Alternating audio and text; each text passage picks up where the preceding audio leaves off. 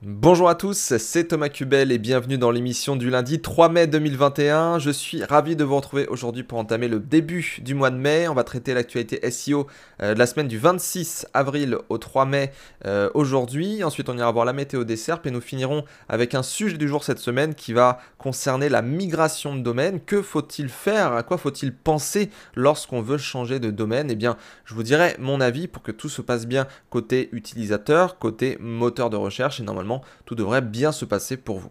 Alors, on commence tout de suite avec euh, abondance.com. 28 avril 2021, Google supprime un outil de questions-réponses sur son moteur. Donc, Olivier Andrieux euh, nous fait part en fait euh, de certaines incompréhensions qui ont eu lieu donc il y a quelques jours. Il y a un outil qui a été supprimé par Google et en fait, les gens ont pensé que c'était un, gros outil vachement important, le Question Hub, qui est disponible dans d'autres pays mais pas en France.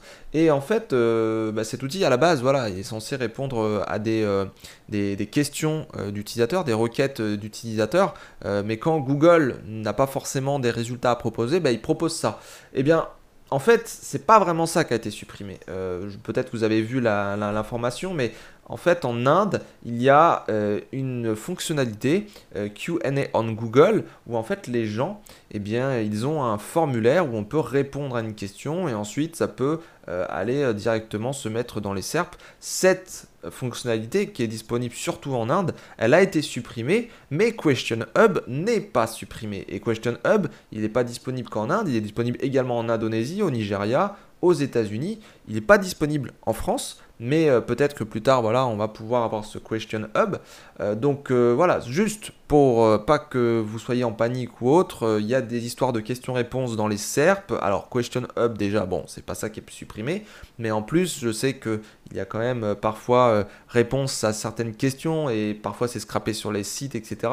Là, on parle vraiment d'un truc qui est en Inde, Q&A on Google, qui est supprimé et euh, c'est pas disponible en France. Donc ne paniquez pas si vous avez vu passer euh, euh, cette annonce-là, ne faites pas de raccourci. Et voilà, Question Hub continue d'exister. On continue avec les soucis d'indexation. Alors là, ça m'a fait un peu rire personnellement.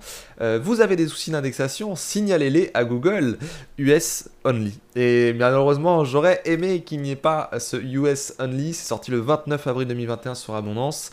Euh, voilà, euh, les Américains vont pouvoir euh, faire un reporting de problèmes d'indexation auprès de Google, notamment quand on s'en rend compte par exemple que sur l'onglet couverture, bah, ça ne va pas, ou même quand on fait un site de points et puis le domaine. Bah, on se rend compte qu'il y a des choses qui sont peut-être mal fichues dans l'index. Bon, bah voilà, les Américains vont pouvoir avec euh, ce nouvel outil, et eh bien euh, dire euh, bah Google, voilà, mon nom c'est ça, mon site c'est ça, bah, il y a des problèmes d'indexation dans Google Search. Voilà. Donc bon, je sais pas personnellement qu'est-ce que ça peut faire parce que bon, ce sont des remontées manuelles, si je puis dire, de la part des utilisateurs, des éditeurs de sites. Maintenant, est-ce que Google va vraiment mettre en place des solutions Je pense que voilà, s'ils investissent quand même dans un outil comme ça, ils vont quand même regarder les, les demandes.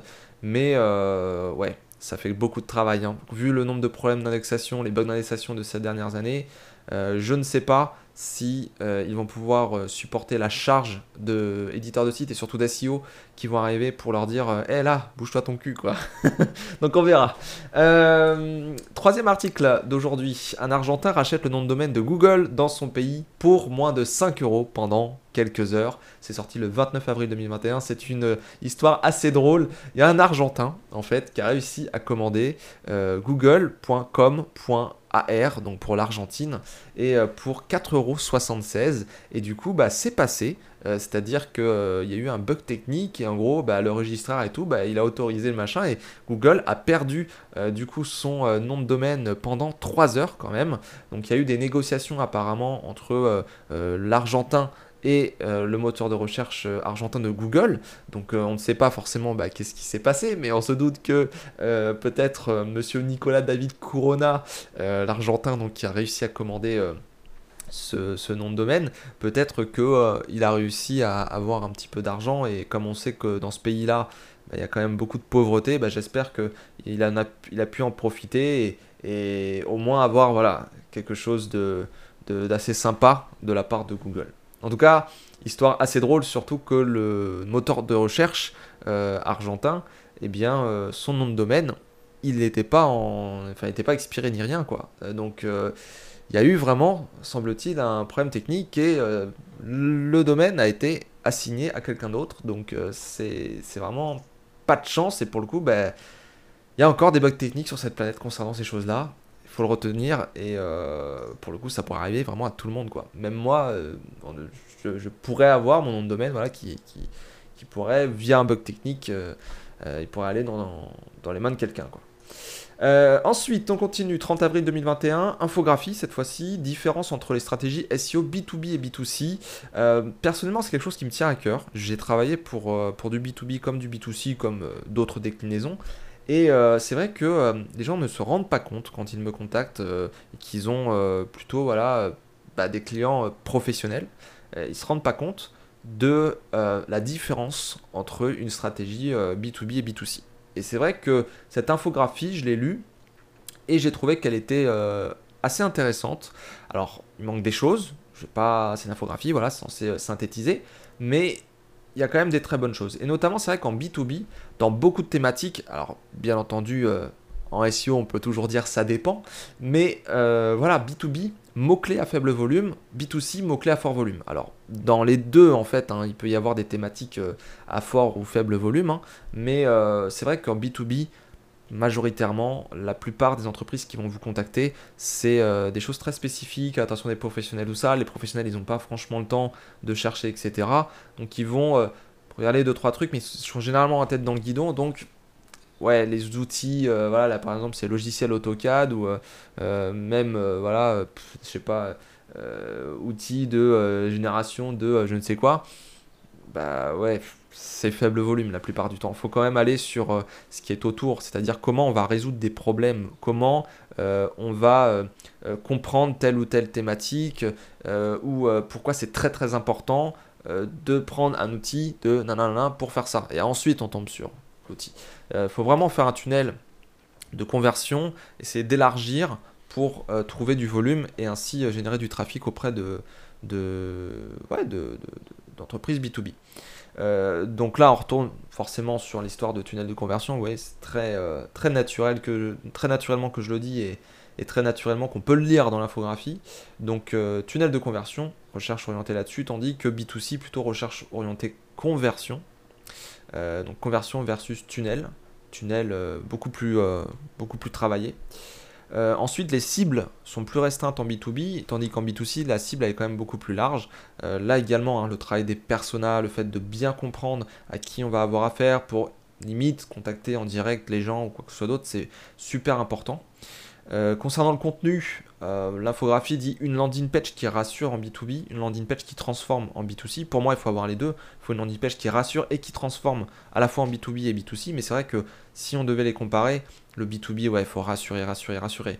Euh, les gens, euh, ils vont sans doute changer peut-être euh, leur habitude, vont peut-être changer leur manière de fonctionner avec vous, etc. Et clairement, il faut leur dire, voilà, il faut que vous nous fassiez confiance. On a un outil qui a été conçu pour des gens comme vous et on comprend vos problématiques, etc. Il faut vraiment rassurer à fond.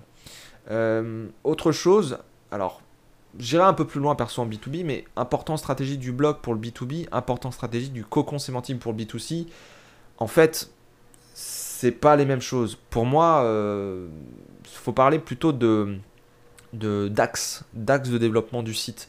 On va avoir en B2B généralement un site vitrine qui va présenter, alors on va prendre l'exemple par exemple d'un logiciel, euh, SaaS par exemple, euh, on va avoir une partie site vitrine. Site vitrine où on va voir comment ça marche, les fonctionnalités, qui sommes-nous, avec qui on travaille, euh, je sais pas, nous contacter, des choses comme ça. Le site vitrine de base, mais vraiment focus sur qu'est-ce qu'on va pouvoir t'apporter, qu'est-ce que fait notre outil, qu'est-ce que fait X ou Y chose.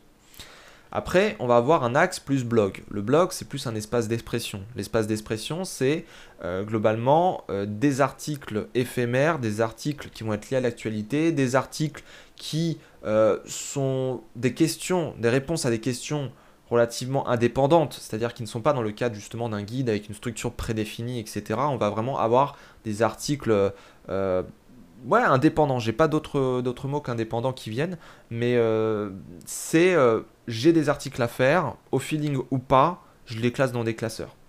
C'est un peu ça, des dossiers, des catégories. Après, on va avoir un autre axe sur le site qui peut être guide. Et là, on peut faire un cocon sémantique. C'est pour ça que j'aime pas trop opposer blog et cocon sémantique dans l'infographie. Le cocon sémantique, vous pouvez très bien le faire en B2B. Euh, c'est juste qu'il va falloir aller sur des problématiques B2B. Tout dépend des volumes qu'on a, tout dépend des sujets, etc. Mais faut pas oublier qu'un cocon sémantique, on n'est pas forcé d'avoir euh, des gros volumes ou quoi que ce soit d'autre. Ça peut même être des questions qui vont ressortir en brainstorming et qu'on va faire sous forme d'articles. Euh, quand on est en B2B, il faut se donner vraiment les moyens. Et même s'il y a une ou deux recherches par mois, ou même une ou deux recherches tous les, euh, tous les trois mois, bah, globalement, en B2B, on peut vraiment signer des gros, gros, gros chèques la plupart du temps quand on, fait bien une strat parce que bah, justement, on est sur du professionnel, les gens ont des moyens, ils peuvent en plus déclarer en frais, euh, on est en hors taxe, etc. Bon, c'est un autre marché, hein, très concrètement. Donc, je dirais euh, vraiment, il faut essayer de penser son site euh, avec un site vitrine d'un côté, le blog et une partie un peu plus statique, un peu plus guide, un peu plus ressources où on, va pouvoir retrouver euh, un guide pour présenter notre thématique, notre produit, euh, euh, comment faire ceci ou cela, mais point de vue professionnel. Et également, après, il faut agrémenter de tout un tas de choses. alors, je crois que c'est écrit en dessous, donc je vais descendre un petit peu. Voilà. listicle, monster page, et surtout tout ce qui va être le link baiting en bas. Il parle de simulateurs en ligne, de générateurs, d'outils de calcul, de livres blancs, de guides. Euh, toutes ces choses-là, effectivement, ça peut, euh, ça peut vraiment aider. Et si on ajoute même de la vidéo, des webinaires ou euh, des choses comme ça, bah, on en est, on est à fond là-dedans. quoi. personnellement, je suis en B2B. il peut y avoir un peu de B2C, mais je suis quand même en B2B. Et les vidéos, les infographies, les podcasts, tenir voilà, de l'actualité comme pourrait faire Abondance, euh, faire des guides, etc. Vous voyez bien qu'il y a quand même du volume en SEO. Et pourtant, on est vachement en B2B. Donc, voilà. L'infographie, encore une fois, je ne suis pas d'accord avec tout, mais globalement, euh, j'aime bien ce fait de montrer peut-être à des clients cette infographie ou les grandes lignes de cette infographie pour pouvoir leur dire que B2B n'est pas forcément égal à B2C. Il y a toujours des exceptions, mais euh, c'est un marché qui est super intéressant et où il y a beaucoup de challenges pour pouvoir obtenir du trafic.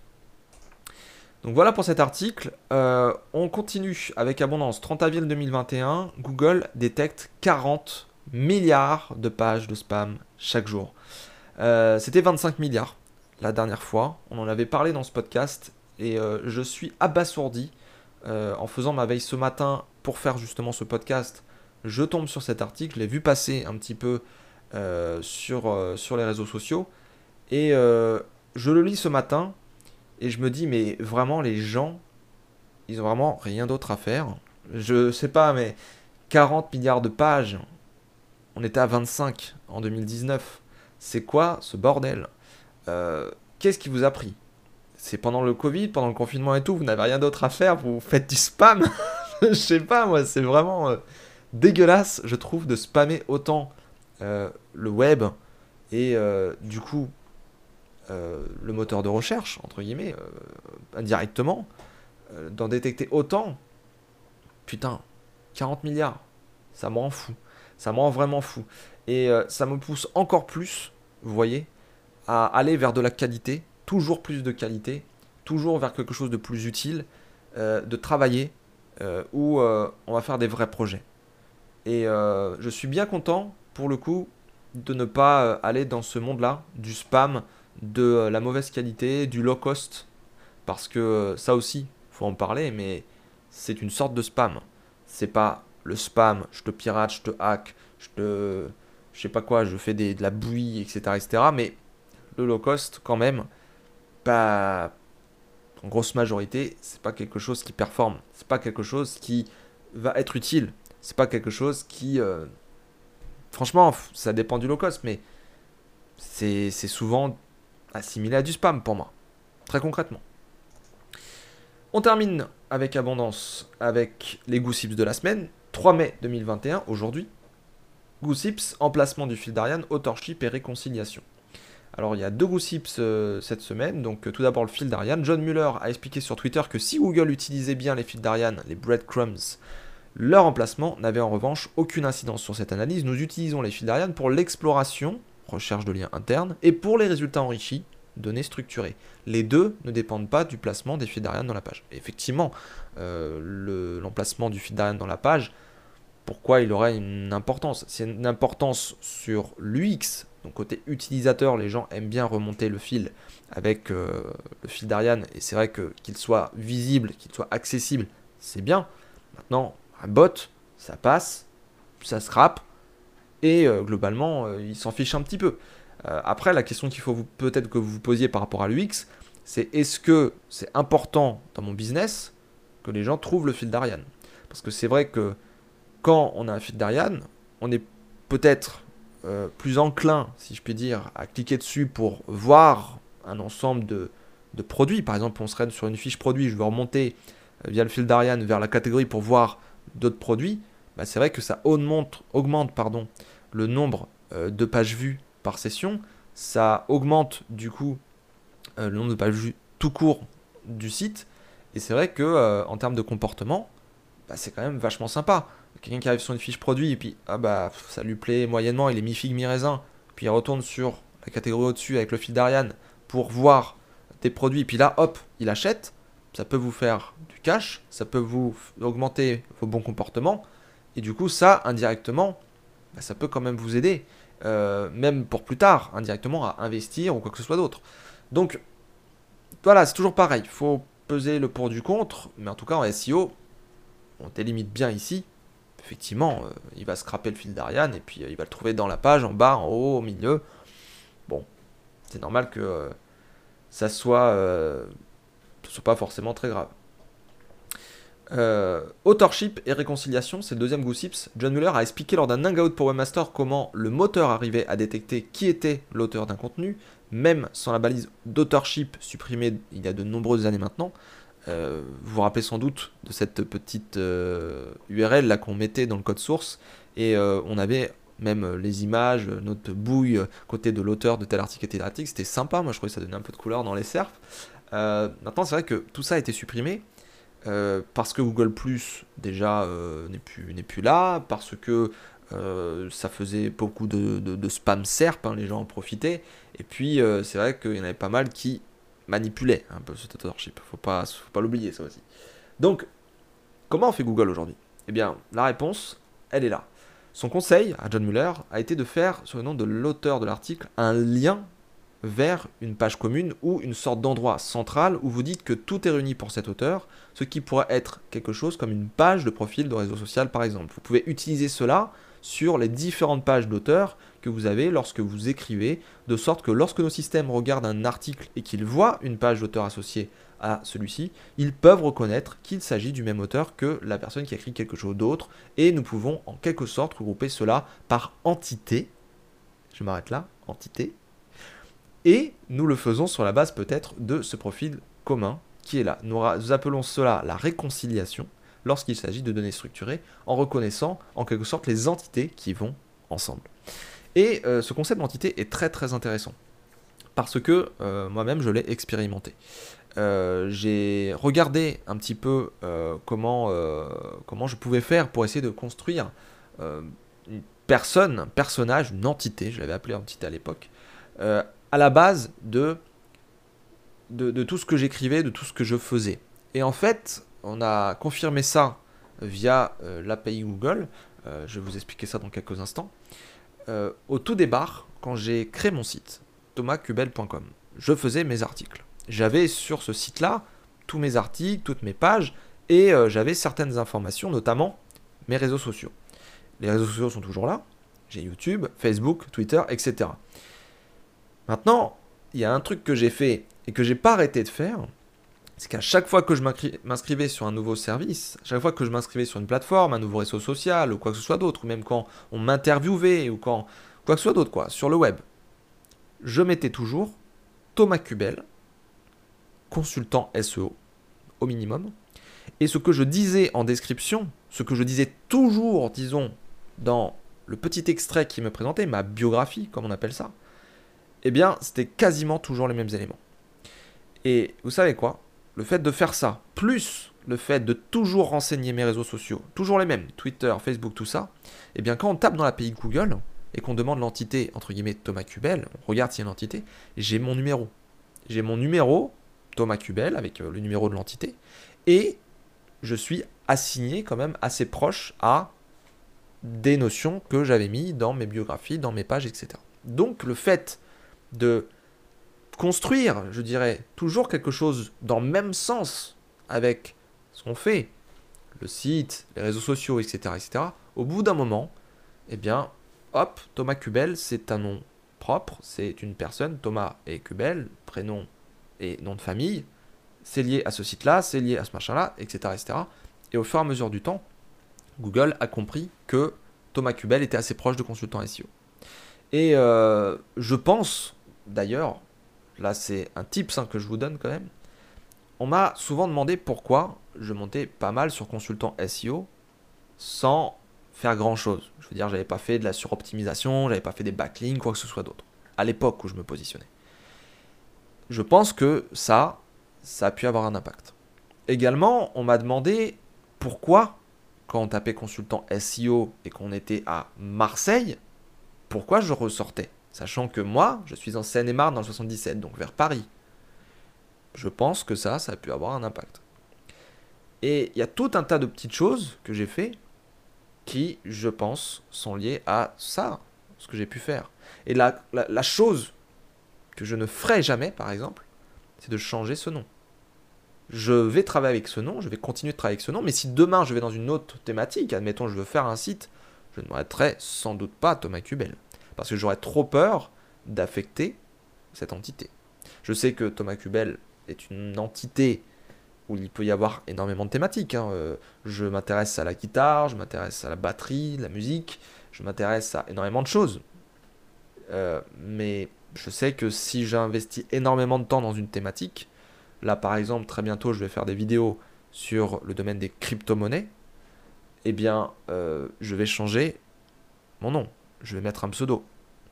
Je le sais, il est déjà trouvé, et je vais le faire. Parce que je ne veux pas que crypto-monnaie soit assignée à Thomas Kubel. Là, peut-être en le disant, je serais peut-être un jour assigné un petit peu à crypto-monnaie, mais je ne veux pas mélanger ces deux sphères-là. Donc, voyez, là je vous donne un tips quand même, c'est que ça peut même indirectement avoir un impact, ce genre de choses. Je ne sais pas si c'était lié à ça précisément, on ne le saura jamais, comme tous les critères de Google, mais je pense, et mon petit doigt me dit que ça pourrait être le cas. Parce que quand on tape dans l'API Google et que tu demandes un truc, Thomas Kubel, et puis hop, puis t'assignes consultant SEO, tout ça, puis bizarrement, c'est ce que tu mis dans tes biographies, machin. Ouais. Je pense que dès que Thomas Kubel est cité à droite à gauche, en vérité, aujourd'hui, Google, il sait très bien euh, à quoi ça fait, euh, ça fait, avec quoi ça fait le lien, en fait. Donc, bon. faut imaginer le knowledge graph, hein, très concrètement. Et euh, c'est là où des outils, par exemple, comme InLinks sont, sont très très intéressants, pour le coup. je pense qu'il faut voir le web futur comme comme le vrai web sémantique en fait qu'on a voulu créer. Aujourd'hui, ce que vous consultez sur les pages de recherche de Google, c'est ce que Google a créé en analysant les choses, en analysant peut-être des comportements, ce que font les gens, etc., avec, son moteur de recherche et tout.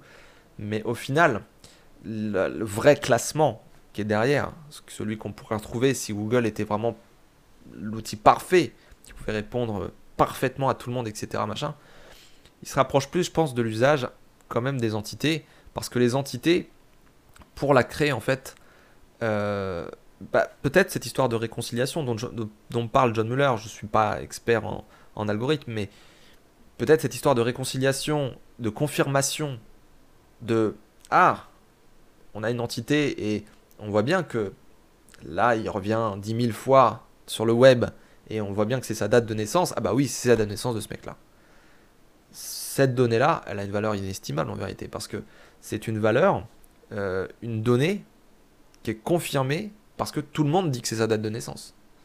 Si tout le monde dit ma date de naissance et tout le monde connaît ma date de naissance et que tout le monde le marque sur tout le web, en quelque sorte c'est un page rank, mais euh, je dirais ouais, un, confirm, data confirm, vous voyez Confirmer les données. Data confirm. Data confirm euh, que Thomas Kubel a telle date de naissance. Parce que je l'ai retrouvé tant de fois sur le web. Bon, je suis un peu dans le futur là, hein, mais euh, pour le coup, le concept est quand même assez intéressant. On sort d'abondance, on va chez Mathieu Chartier, euh, blog internet-formation.fr, qui a sorti un article aujourd'hui sur Bing. Bing Shopping fournit des outils de comparaison et d'alerte. J'adore Bing. Franchement, j'adore ce qu'ils font. Euh, je trouve qu'ils montent en puissance de folie. Euh, ils nous ont fait un comparateur plutôt abouti avec euh, bah, la possibilité de voilà, comparer un petit peu comme sur Google Shopping, mais je trouve à leur manière. Euh, par exemple des ordinateurs. Ici, là, devant l'écran, pour ceux qui sont sur YouTube, bah, on a le prix, mais on n'a pas que le prix. On a également euh, voilà, euh, la qualité du matériel, la qualité du processeur, la qualité du son, la qualité de l'écran. on a également différentes personnes voilà, qui ont fait des critiques sur le web, bon, bah, qui sont notifiées. Donc on a la note de CNET, la note de NotebookCheck, la note de PC Mag. en dessous, pour l'autre, on a Wired, TechRadar. Et en fait, au final, on a une vue d'ensemble des euh, des, caractéristiques des ordinateurs, euh, également des produits, tout ça, leur prix, mais également de comment ça a été noté. Et c'est vrai que afficher ces petites choses, c'est quand même vachement intéressant. Donc euh, ça c'est plutôt cool et on peut même le mettre en favori pour avoir une wishlist d'articles qu'on voudrait revoir plus tard. Donc ça c'est plutôt intéressant. Et autre chose également, il y a quand même un rétrospective, on va dire, de ce qu'était Google Bing avant sur, cet article et on se rend compte quand même que, euh, Bing évolue dans le bon sens.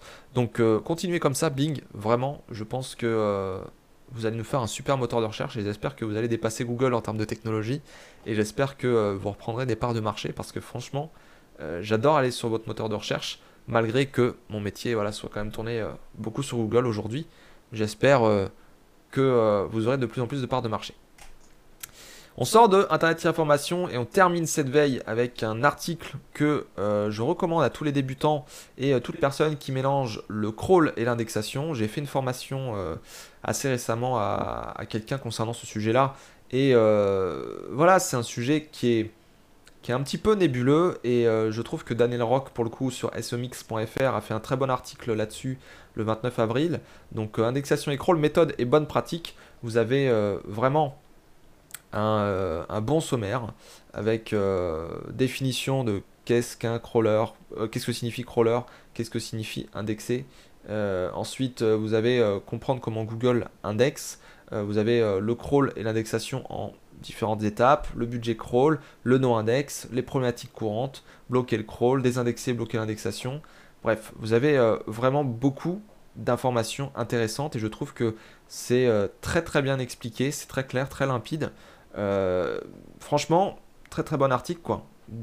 Si vous le lisez comme ça, là, euh, d'une traite, euh, c'est quelque chose qui se lit bien et vous, avez, vous avez vraiment toutes les bases en fait pour comprendre comment gérer le crawl, comment gérer l'indexation avec différentes méthodes, pas simplement le méta-robot, vous avez aussi, vous avez aussi l'entête, et c'est vrai que l'entête, on n'en parle pas beaucoup, mais tous les trucs genre Xrobotag et, et compagnie, c'est super important, et, personne personne n'en parle. Donc euh, franchement, allez voir cet article, très très bien sur le site de SO Mix. On passe à la météo des serpes. Il y a eu un pic quand même dans le orange sur la Sommage Sensor le 1er mai. Et euh, le 1er mai, c'était euh, c'était pas vendredi, je crois. Oui, non, c'était samedi. du coup, qu'est-ce qui s'est passé le vendredi ou samedi là? Ta, eh bien, on le saura peut-être cette semaine. Je vous le dirai peut-être la semaine prochaine. Euh, j'ai pas vu grand chose sur Twitter, mais j'ai pas trop traîné sur Twitter. Euh, on attend toujours euh, cette sortie de, de passage ranking. et en même temps, on a les Core Vitals qui vont pas tarder à arriver. on a le mobile, le mobile full mobile index qui doit pas tarder à arriver non plus. Bref, on a beaucoup de choses sur le feu chez Google et euh, il y a quelques petites fonctionnalités qui devraient arriver. Et en même temps, on a tous les processus euh, continuels avec le machine learning et tout. Donc, bah, qu'est-ce qui s'est passé à ce niveau-là? Je ne sais pas. En tout cas, euh, je vous tiens au courant la semaine prochaine dans le podcast du lundi 10 mai où je vous dirai bah, peut-être qu'est-ce qui s'est passé. En tout cas, ça bouge un petit peu partout chez Algorou, chez SEMrush, chez tout. On passe au sujet du jour maintenant. Étienne m'a posé une question qui est la suivante. Salut Thomas, j'ai une petite question pour toi. Ça fait deux ans euh, que j'ai un site à mon nom et j'aimerais le faire évoluer pour qu'il devienne une plateforme marque indépendante. Pour cela, il faudrait que je change le nom de domaine, notamment comment faire pour changer mon nom de domaine sans perdre mon référencement naturel qui est bon aujourd'hui. Merci d'avance pour ta réponse, au plaisir de t'écouter, Étienne.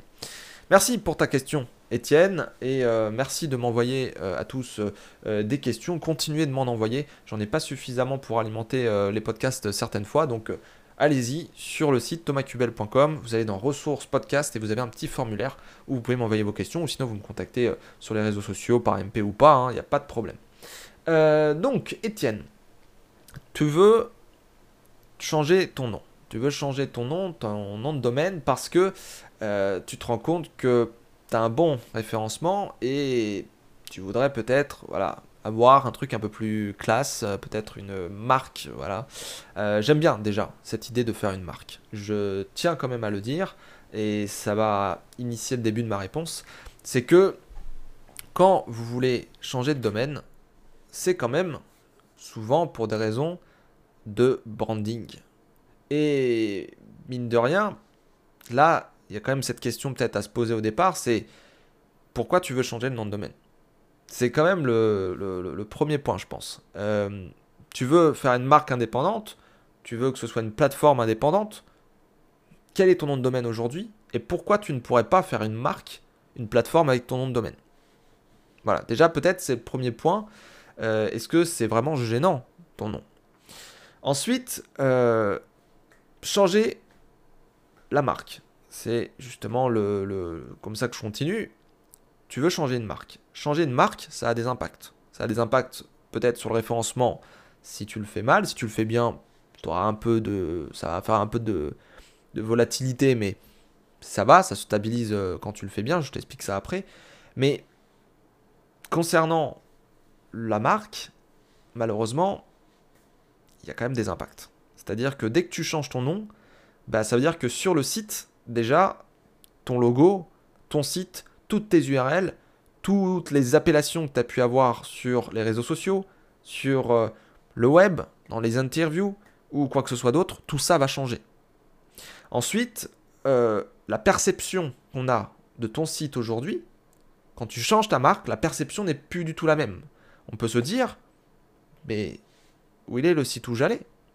Je veux dire, imaginons thomascubel.com. thomascubel.com, je fais une redirection 301, j'y viens après, hein, mais je fais une redirection, tout ça, tout change. J'ai une partie sur le web qui est en thomascubel.com et j'ai une autre partie qui est en mon nouveau nom. Mon nouveau nom, ça peut être, je sais pas moi, euh, il y a des gens qui font des marques genre Apple, c'est tellement nul comme nom, franchement, Apple quoi. Euh, tiens, on va l'appeler. Euh, on va l'appeler, euh, tiens, on va l'appeler, je sais pas moi. Améthyste, tiens, améthyste. Améthyste.com. Voilà, je transforme thomascubel.com en améthyste.com. Pourquoi je dis améthyste hein? C'est parce que j'ai une petite pierre devant moi qui est une améthyste. Mais voilà, thomascubel.com se transforme en améthyste.com. Je passe de thomascubel en améthyste.com. Juste, voilà, faut quand même, faut quand même le penser. c'est que toutes les interviews que je ferai maintenant, je pourrais m'appeler Thomas Cubel pour dire aujourd'hui on accueille Thomas, mais c'est Thomas de améthyste.com.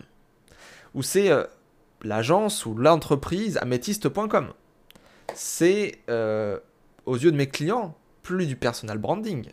C'est une marque où on peut même s'imaginer derrière, il y a plein de salariés, etc. etc. Donc, mon cher Étienne, la première question qu'il faut que tu poses, c'est est-ce que tu veux vraiment changer ton nom de domaine? Je suis obligé de te dire ça parce que euh, c'est pas simple. C'est pas simple de gérer une communication de changement de marque, déjà de base. Tout le monde pense, ouais, il y a juste un truc technique à faire et tout, ouais, mais non. Il faut que tu prépares tes posts Facebook, il faut que tu prépares les gens, il faut que tu prépares euh, tous tes posts de réseaux sociaux, toutes tes interviews. Il faut limite que tu fasses une com pour dire bien, bientôt, là, je vais changer de nom de domaine. C'est hyper important. Et ça, déjà, ça a un impact, pas direct, mais indirect sur ton référencement. C'est pour ça que je commence par ça, parce que c'est pas anodin comme acte, déjà en termes de communication, de marketing et tout, mais en plus, il va falloir que Google comprenne ce changement. Il va le comprendre au niveau technique si tu fais très bien les choses au niveau technique. Mais juste avant dans le podcast, je parlais d'entité, je parlais de, de, tout un tas de choses, et franchement, ça rentre en ligne de compte là. Donc, fais bien ce point de bascule. Échange le maximum de choses où tu as le contrôle, même demande euh, sur le web aux gens ou qui t'ont cité ou je ne sais quoi, demande bien à ce qu'ils changent le nom, demande bien à ce qu'ils changent l'adresse URL de, site, si t'ont fait un backlink ou un truc du genre, fais bien en sorte que tout pointe vers ton nouveau site. Et vraiment, la version que tu auras choisie, https, deux points, slash, slash, tu choisis avec W ou sans W, mais vraiment, mets l'URL exact, c'est que tu veux, canonique direct par défaut, quoi. Donc déjà, tu as toute cette com, toute cette question-là de marketing, communication auquel il faut que tu répondes. Et il faut que tu changes un maximum de choses sur le web, que tu dises à tout le monde, tous ceux qui t'ont aidé, tous ceux qui, te, parlent de toi, c'est plus ça mon site, c'est ça. Et tu changes l'URL, ça te permettra d'avoir un jus direct vers ton site, sans redirection. Et en plus, en termes de marque, d'image, de perception, il faut que tu maîtrises ton image, il faut que tu maîtrises ta marque. Ensuite, deuxième étape, ça, c'est déjà un gros boulot. Hein. Deuxième étape, ça va être pas énormément de boulot, mais un petit peu quand même. Euh, il faut que tu fasses la migration de ton nom de domaine. C'est l'essentiel de ta question. Comment changer euh, ton nom de domaine sans perdre ton référencement? Ton référencement, il est bon. Et il faut que je t'explique comment ça fonctionne euh, avec ton site aujourd'hui un petit peu pour ensuite te dire comment ça va se passer avec la solution technique que je te propose. Déjà, il faut savoir que ton site, il a un bon référencement, donc sans doute des backlinks, sans doute du contenu, sans doute une technique qui est à peu près correcte. C'est pour ça que ça se positionne bien. Parce que le référencement, c'est trois piliers, technique, contenu, popularité. La technique est là pour faire des fondations, pour que le moteur comprenne ton site, etc. Tu es peut-être sur WordPress, je ne sais pas, mais voilà, tu as peut-être fait euh, les bonnes bases de ton WordPress ou les bonnes bases d'un blog, etc. Bon, le moteur explore ton site, il récupère des informations, tout ça. Donc, moi je te dirais déjà, en termes de technique, fais en sorte de ne pas trop changer de choses au niveau euh, apparence, au niveau euh, des optimisations, au niveau de ton site, au niveau technique de base, dans les grandes lignes. Parce qu'il faut que le moteur, et c'est là la première règle pour faire correctement ta migration, c'est euh, il faut à tout prix que le moteur retrouve les mêmes repères. En termes d'optimisation, en termes de contenu, il faut qu'il puisse retomber sur ses pattes, même au niveau des backlinks. Ne supprime pas des pages, etc. Sinon, il va tomber sur des 404 ou des redirections. Il va être tellement focus sur ta migration. Ne lui rajoute pas des changements d'apparence. Ne lui rajoute pas des backlinks euh, à traiter différemment. Ne lui rajoute pas des contenus euh, supprimés, refaits ou je ne sais quoi. Essaye de rien faire là pendant, euh, je sais pas, le moment de la migration, tu vois. Si vraiment tu as un peu peur et que t'es pas référenceur, essaye de, voilà, de laisser un peu en suspens là, histoire que le moteur avale un peu tout ce que tu lui donnes, notamment la redirection, et voilà. Après, bien sûr, si tu fais de l'actualité, tout ça, bon, tu peux pas trop, mais essaye de trouver le bon compromis pour pas te lancer dans de gros chantiers pendant cette période euh, quand même un peu, euh, un peu compliquée qu'est la migration. Donc, tu as décidé de faire ton changement de marque et tout. Tu as ta technique, tu as ton contenu, tu as tes backlinks. Tout cela arrive sur ton site et fait ton référencement. Donc, au niveau de ta technique, de ton contenu et de tes backlinks, il faut que Google retombe sur ses pattes. Ce qui va faire qu'il va retomber sur ses pattes, c'est éviter de trop changer les choses, comme je viens de le dire, mais c'est aussi surtout faire une redirection. C'est comme un déménagement. Quand tu changes de maison, tu habites au 27, tu vas aller au 32, eh bien tu vas dire à la poste, par exemple pour les lettres, non, je suis plus au 27, je suis au 32. Donc il faut que tu mettes en place une redirection, que tu rediriges en fait les utilisateurs, mais surtout le moteur de recherche. Les moteurs de recherche. Donc ce qu'il faut que tu fasses, c'est que pour toutes les pages de ton site, eh bien, tu rediriges de ton site actuel en redirection 301 vers ton nouveau nom de domaine. Et ce que tu peux faire en plus, après ça, c'est le déclarer dans la Search Console. Tu déclares ta Search Console de l'ancien site, tu l'as peut-être déjà déclaré. Tu déclares sur ton nouveau site la Search Console également, et tu dis là, je fais le transfert de nom de domaine de cette propriété-là à l'autre propriété. Alors, c'est pas vraiment comme ça que ça fonctionne, mais en tout cas, tu indiques à Google que là, tu as fait des redirections et que euh, tu veux migrer. Donc, je vais te le montrer vite fait à l'écran pour que ce soit bien clair. Donc, on va prendre le Word là. En gros, sur ton hébergement de ton ancien site, donc admettons, euh, ton ancien site c'est. On va, prendre mon exemple. thomascubel.com. Ça, c'est ton nom de domaine. thomascubel.com. C'est un dossier. Dans ce dossier, il y a quoi? Il y a la version HTTP avec thomascubel.com. Ça, c'est la première URL qui peut exister sur ton hébergement. La deuxième URL, c'est une version HTTP aussi, mais avec le W, qui est généralement créé par l'ensemble des hébergeurs. Voilà, donc je ne sais pas si tu es en HTTP ou en HTTPS, mais ça, c'est les deux versions HTTP. Et je ne sais pas non plus si tu es en W ou pas, mais ça, c'est les deux versions par défaut. Tu HTTP, W, HTTP sans W, et ensuite tu as la même chose pour HTTPS. Donc ensuite, tu as la version HTTPS sécurisée avec un certificat SSL. Hop. Voilà. Et ensuite, tu as le WHTTPS. Voilà. Donc en gros, là, tu as les deux versions HTTP et deux versions HTTPS en W et sans W. Et en gros, toi, aujourd'hui, tu en utilises une normalement, et les autres sont redirigés vers la version que tu as choisie. Pour mon site, je dis bien pour mon site, moi, j'utilise la dernière. https www.thomascubel.com. Donc ça, la dernière là, c'est mon URL par défaut, ou euh, on dit aussi canonique, mon URL de référence. Ça, c'est celle que j'utilise au quotidien. Quand je vais sur les réseaux sociaux, quand je vais faire des backlinks ou quoi que ce soit d'autre, c'est cette URL là que j'utilise. Donc c'est vraiment cette URL là tu que, qui va vraiment changer le comportement, on va dire, des utilisateurs.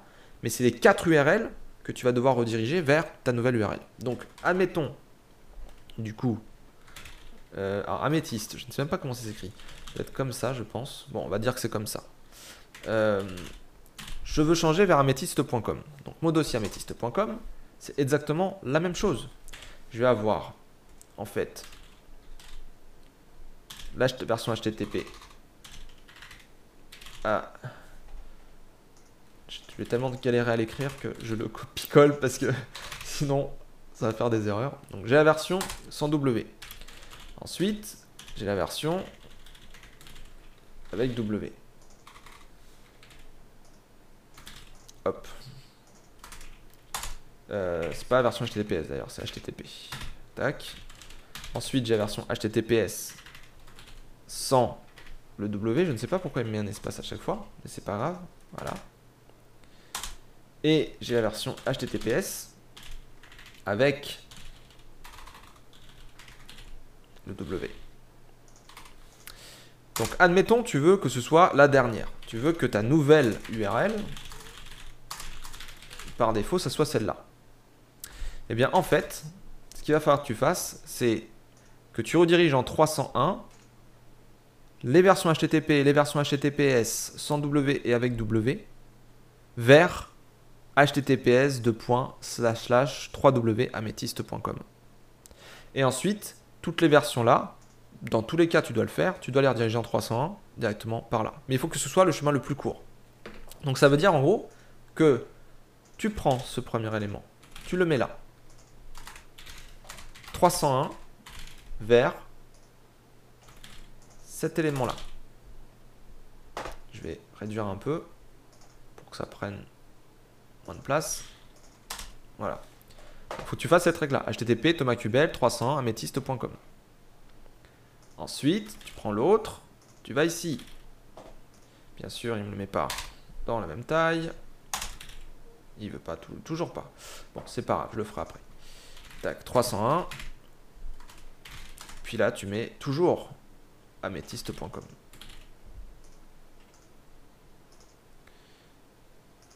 Voilà, 14.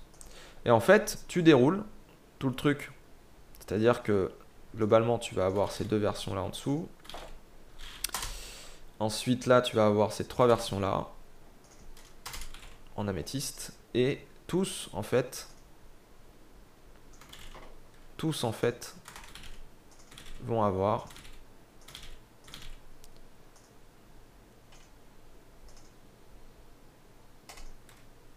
vont avoir ça. Normalement, c'est bon. Euh, HTTP Thomas Cubel 301 vers améthyste.com, HTTP avec le W améthyste.com, HTTPS améthyste.com, le 3W HTTPS améthyste.com. Donc là, tous les Thomas Cubel, même celle par défaut là, que tu utilisais avant, la Thomas Cubel W, tu vois, elle va sur améthyste.com. Ensuite, ici, HTTP améthyste, celle-là tu veux pas l'utiliser, mais des fois dans les hébergements il le crée, donc hop, on redirige. Là, la avec W, on la redirige. Et la HTTPS sans W, on la redirige aussi. Donc voilà. Donc en gros, ton thomascubel.com, là, tu le supprimes. Euh, je ne sais pas si c'est etienne.com, mais en tout cas etienne.com, tu le rediriges vers ta nouvelle marque de la sorte. Donc normalement, le moteur va arriver sur ton URL par défaut actuel. Il va avoir une 301. Il va rediriger de manière permanente vers euh, ton nouveau nom de domaine. Donc du coup, il va faire le changement dans les SERP au fur et à mesure au bout de quelques jours. Ça, c'est pour l'URL que tu utilises par défaut. Le reste, HTTP avec son W, la HTTPS sans W par exemple, dans mon cas, bah c'est pas utilisé par Google, mais c'est vrai que s'il tombe dessus, au moins il va pas les indexer. Au moins il ira directement sur amethyste.com. Et concernant euh, le reste, c'est que des fichiers de sécurité. En fait, en gros, tu as vraiment euh, un changement à faire, c'est ton URL vraiment d'aujourd'hui vers ton URL, l'URL par défaut que tu, ouvras demain. Et c'est vraiment celle-là qui va changer au niveau des SERP, des pages de résultats Google. Euh, maintenant, tout le reste, c'est du filet de sécurité. C'est juste pour éviter les problèmes, en gros. Et pour éviter les pertes de PageRank aussi. Euh, justement, en parlant de perte de PageRank, le fait de faire une 301, je suis obligé de le dire, va te faire perdre du PageRank. Donc, normalement, ça se passe plutôt bien. Quand tu fais euh, un changement de nom de domaine, bon, tu perds du PageRank, mais euh, tu perds pas tout ton référencement. Mais il faut savoir que quand tu changes de domaine, quand tu fais une 300 de manière générale, tu perds toujours un peu de PageRank. Donc en gros, euh, ta migration là, je veux dire, c'est pas un risque. Hein, euh, beaucoup de gens font des migrations. Mais c'est vrai que déjà, tu as la problématique technique à gérer, la problématique de communication, marketing à gérer, et tu vas perdre un peu de PageRank. Donc, je te dirais, prépare le changement de nom de domaine, mais post-changement. On a parlé du pré-changement, la version avant le changement. Il faut que tu fasses ta com, il faut que tu prépares les gens dans leur tête pour qu'ils se disent ah, attention, ce site-là va changer, il faut que tu fasses une com, etc. Fais quelques backlinks. Essaie de trouver des gens pour te citer, te faire quelques backlinks vers ton site euh, quand tu euh, feras la redirection parce que tu vas perdre du PageRank. Et euh, si tu as certaines positions qui tombent, fais quelques backlinks vers ces pages-là précisément un ou deux backlinks suffiront, généralement. La perte, elle est minime hein, quand même. Hein. Elle est pas, euh, tu vas pas perdre 80% de ton référencement, à part si vraiment tu as foiré ta technique. Mais globalement, si tu fais une bonne migration, ça se passe bien. Donc voilà pour des aspects SEO euh, de manière globale. Tu prépares ta com, ton marketing, tout ça, tu prépares les gens. Tu réfléchis, est-ce que tu dois vraiment changer ton nom de domaine? Peut-être que les gens, ça leur plaît, ton nom de domaine actuel. Est-ce qu'il faut faire peut-être un site à, côté C'est possible aussi. Hein. Ensuite, tu fais tes règles, tout ça. Tu vérifies technique, contenu, popularité, les mêmes optimisations, les mêmes titles, les mêmes contenus, les mêmes backlinks, tout ça. Les URL, tu changes pas, machin, sauf le domaine. Tout ce qui était en ton ancien domaine, tu le mets en nouveau domaine. Et tu fais ta redirection 301, comme on l'a vu. Et après, normalement, dans la Search Console, tu indiques dans la partie paramètres, tout ça, je change mon site, etc et tu fais la migration de ton nom de domaine. Et après, t'attends. T'attends, tu surveilles les positionnements. Normalement, en 15 jours, c'est fait. 15-20 jours, euh, tout est transféré à peu près. Si tu as des problèmes, après, euh, peut-être qu'il y a un souci technique, soit Google est un peu long, parfois, ça, ça arrive parfois aussi. Mais euh, généralement, ouais, ça se passe plutôt bien pour les pages, les pages ultra importantes. Les pages un peu plus secondaires, ça peut prendre un peu de temps, mais globalement, ça se passe bien. Voilà, c'est c'est du classique. Si tu vois que tu as des pages qui restent dans l'index, les anciennes URL, euh, tu peux faire un fichier euh, sitemap, par exemple, un fichier texte ou XML, c'est toi qui vois, et tu fais pinguer, tu ping Google en fait, en envoyant ce fichier dans, la Search Console. il va passer sur toutes les, toutes les anciennes URL où il n'est pas passé. C'est pour ça qu'il a peut-être pas vu la, redirection, donc il fait pas le transfert. Il faut que tu le forces un peu à, à, aller voir les redirections. Mais bon, c'est des notions un peu avancées. globalement, voilà, une migration, ça se passe, ça se passe relativement bien. Donc ça, c'est pour toute la partie SEO. Après, pour toute la partie technique, en fonction de es sur, si tu es sur WordPress ou autre, il va falloir que tu dans la base de données, faire un changement des URL directement dans la base de données, tout ça, pour que tout, euh, tout se passe bien. Mais euh, tu as plein de tutos sur le net. Quoi. Cherche, euh, je sais pas si tu es, sur WordPress ou autre, mais tape migration WordPress ou migration plus le nom de ton CMS, de nom de domaine. pareil, hein, pour le SEO, hein, tu as plein de tutos. bon, ils se contredisent parfois un petit peu, mais si tu prends comme référence un peu ce que je viens de te dire et puis tu essaies de trouver le bon article, c'est euh, plutôt pas mal. Et puis si vraiment tu as un doute, contacte-moi et on voit ça rapidement. Il euh, n'y a pas de, a pas de souci. Voilà. Bon, sur ce, je vous laisse. Long podcast hein, cette semaine, 50 hein, minutes. Euh, mais je voulais vraiment passer sur, sur cet élément-là parce que c'est périlleux et il y a beaucoup de gens qui font des erreurs et même les plus grands, je peux vous assurer. J'ai même travaillé pour des, très très très très grosses entreprises perdent moins 50, moins 80% en foirant leur euh, migration HTTP euh, vers HTTPS ou même un sous-domaine ou une marque. Ouais, c'est un peu moche, mais voilà. Ça arrive même euh, aux plus grosses boîtes, donc dites-vous, je suis obligé de passer dessus. Voilà, surtout, n'hésitez pas à euh, partager euh, eh bien, le podcast, à aller sur la page Tipeee comme d'habitude, etc. pour euh, donner des tips. Le nouveau mois est parti. Merci aux tipeurs, encore une fois. Et merci à vous tous d'écouter chaque semaine le podcast. Vous êtes de plus en plus nombreux et vous revenez chaque semaine, je le vois dans les stacks. Donc merci beaucoup. Et bien écoutez, passez une bonne semaine. On se retrouve du coup le lundi 10 mai pour voir s'il y a eu des mises à jour Google ou pas et euh, pour traiter l'actualité SEO et le sujet du jour. A très bientôt, bonne semaine, merci d'avoir écouté, bye.